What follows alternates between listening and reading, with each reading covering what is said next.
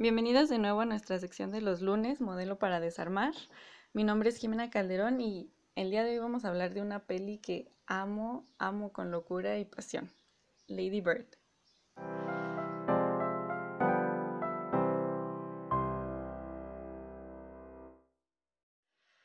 Ah, este es uno de los capítulos que más me emociona, pero también de los que más miedo le tenía porque hay tantas cosas que decir de esta peli, pero bueno, voy a intentar no divagar tanto. Lady Bird es la ópera prima de Greta Gerwig, directora también ahora de Mujercitas, y me parece una ópera prima muy especial porque tiene esa inocencia de primera vez dirigiendo que te quieres comer el mundo y abarcar muchísimos temas pero al mismo tiempo Greta aquí ya tiene la maestría de haber trabajado en otros proyectos como guionista y como actriz, entonces tiene esta combinación bien bonita de estos dos mundos. Cuando yo la fui a ver al cine, iba con unos amigos de la carrera e íbamos partes iguales hombres y mujeres. Y yo me acuerdo que cuando terminó, nosotras salimos con los ojos súper hinchados y el corazón hecho chicharrón.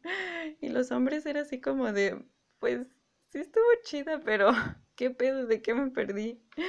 Y me di cuenta de que esta película fue muy importante para muchas de nosotras porque, pues por fin una mujer nos estaba hablando directamente, con completa honestidad y delicadeza, de dinámicas que son muy importantes para nosotras en la adolescencia, como pues el primer amor, las mejores amigas, la búsqueda de identidad, etcétera, etcétera, pero una muy importante que es la relación entre madre e hija.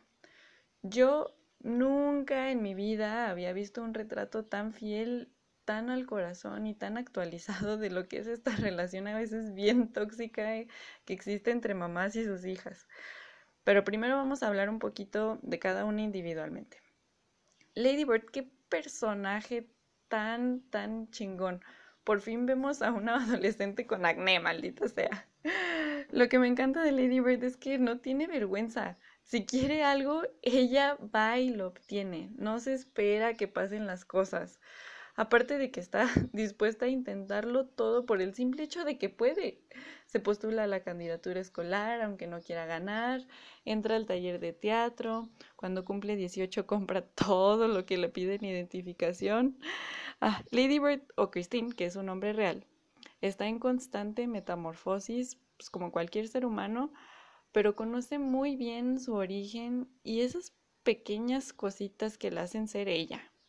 Por otro lado, tenemos a Marion, mamá de Lady Bird, que también se agradece muchísimo a este personaje porque pues por fin tenemos en pantalla una mamá que no es perfecta, es súper pasivo-agresiva y le encanta cargarle la culpa a Lady Bird de los problemas de la familia.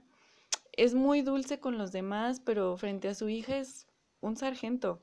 Aunque también es una mamá que mantiene a toda su familia porque pues el papá se queda sin chamba y también es muy bonito ver que tiene su propia vida y su intimidad mucho más allá de su casa. La vemos en, en acciones muy cotidianas como manejar, cuando se encuentra con otras personas en la calle, cuando platica con su esposo en el baño. Y esto es algo que Greta hace muy bien, contarnos la vida de sus personajes por medio de acciones bien simples, como si fueran pequeñas ventanitas a sus historias. Pero bueno, pareciera que Lady Bird y Mario no tienen absolutamente nada en común y cada que tienen oportunidad pelean, pero la verdad es que son la misma persona, solo que en polos opuestos. Me encanta que cuando están juntas pueden pasar de un estado de ánimo a otro en segundos. Y honestamente, todas las escenas tienen su arco y lo suyo.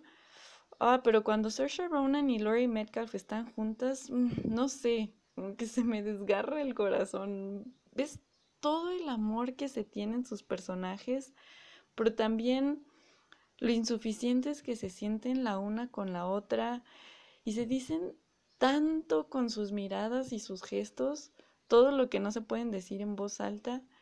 Y sí, Lady Bird luego le dice cosas bien horribles a su mamá, la verdad. Pero cuando alguien le dice algo sobre ella, la defiende a capa y espada. Y su mamá también puede ser muy cruel a veces con ella, pero esa escena en donde la vemos manejando después de dejar a Lady Bird en el aeropuerto, ¡ay, güey, no! Dice Greta Gerwig que cuando le iban a rodar, Laurie Metcalf le dijo así de, yo no sé cómo le haces, pero esa escena solo te la puedo hacer dos veces porque mi corazón no aguanta tanto. Y que es como la escena de esas pelis románticas en donde el chico va por su chica justo antes de que salga el avión, pero aquí es su mamá. Porque esta en realidad es una carta de amor a las mamás y también a un montón de cosas como a tu ciudad de origen, que en este caso pues es Sacramento, a los verdaderos amigos, a esa etapa que se queda en el limbo entre ser muy joven para ser adulto y muy grande para ser adolescente porque pues Lady Bird no se vuelve un adulto cuando cumple 18, así como pues básicamente ninguno de nosotros. Lo hace cuando tiene este golpe de realidad mientras despierta en el hospital toda destruida y ve la etiqueta en su muñeca que dice Christine McPherson. Ahí, ahí es cuando se da cuenta. Ya lo demás es como una probadita de Christine abrazando esta nueva etapa e intenta volver a estos lugares que le recuerdan a su hogar y Greta dice algo bien bonito que yo honestamente no me había dado cuenta, que después de la llamada que hace a su mamá, dice que Christine inhala profundo y corta, y se termina la película, porque ya el exhalar pertenece a otra historia que ya no le toca contar. Y después, los créditos con la música de John Bryan, que es perfecta para sedimentar y procesar todo esto que acabas de sentir. Porque ese hombre yo no sé, pero es como si te tocara el alma con la puntita de la yema de los dedos. Y así yo me podría seguir hablando y hablando todo el día de esta película porque amo a Greta Gerwig y todo su trabajo, neta, verla en sus películas o sus entrevistas me levanta el ánimo bien chido, que Bárbara de Regil ni que nada. Pero pues bueno, ya se nos está acabando el tiempo y pues les quiero anunciar la película de la siguiente semana que es Te doy mis ojos de Isair Bolain. Es del 2003, es española. Es una peli que habla sobre la violencia doméstica desde todas sus partes y pues ya le estaremos comentando la próxima semana.